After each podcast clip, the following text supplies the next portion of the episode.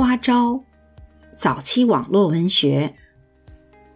花招停刊有二十年了，但是很多编辑们还都保持着联系。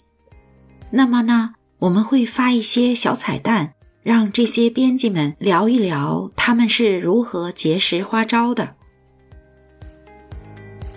我是黄花儿，我是这花招里头最大的、最老的。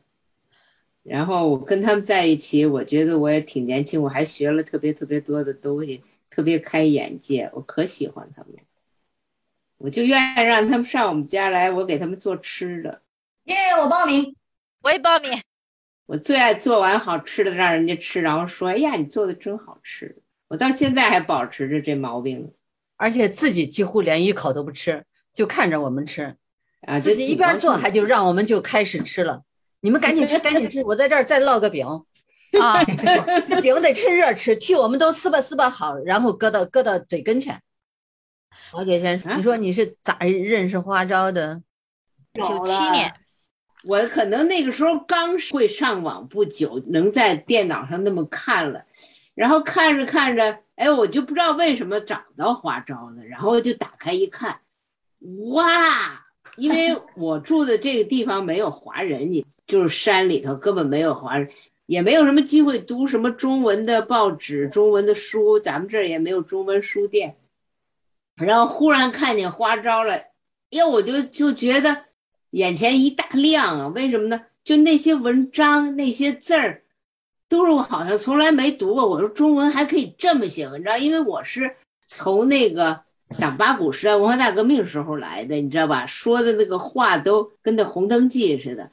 然后那个我一看，哎呀，我说这些小姑娘怎么这么会说？说的那话怎么这么好啊？然后我就，其实我现在想起来也挺胆大的。你说我都不认识你们，你们那么有才，我怎么就钻进去跟你们打招呼去了？王老姐是北京人哈？啊，我跟雪岩都说北京味儿的话。对。然后觉得你们还挺好，然后我也不会写文章，我就做菜呗。王老姐写的多好啊！对呀，没你们那么有才，你我觉得你们到现在那才气还在这直冒花呢。没跟我没关系，我没才，我我也没关系。反正我就觉得觉得看你们文章特别好，特别是从来没见过这种文章。我觉得咱们这里头最真的有才的是明，还能脑子还能想出这个来。奇怪的想法特别多，所以我就说，我就说我我我的那个很多看过的中文什么，呃，听到的都是旧时代的。哎呀，我那我觉得那那一下对我那个眼界特开阔，冲击到了哈。嗯，那个时候就跟中文世界好像没什么不搭界，然后忽然那个中文世界的那种多彩，就让我觉得特别不自量力的，就老黄瓜冲到花骨朵里。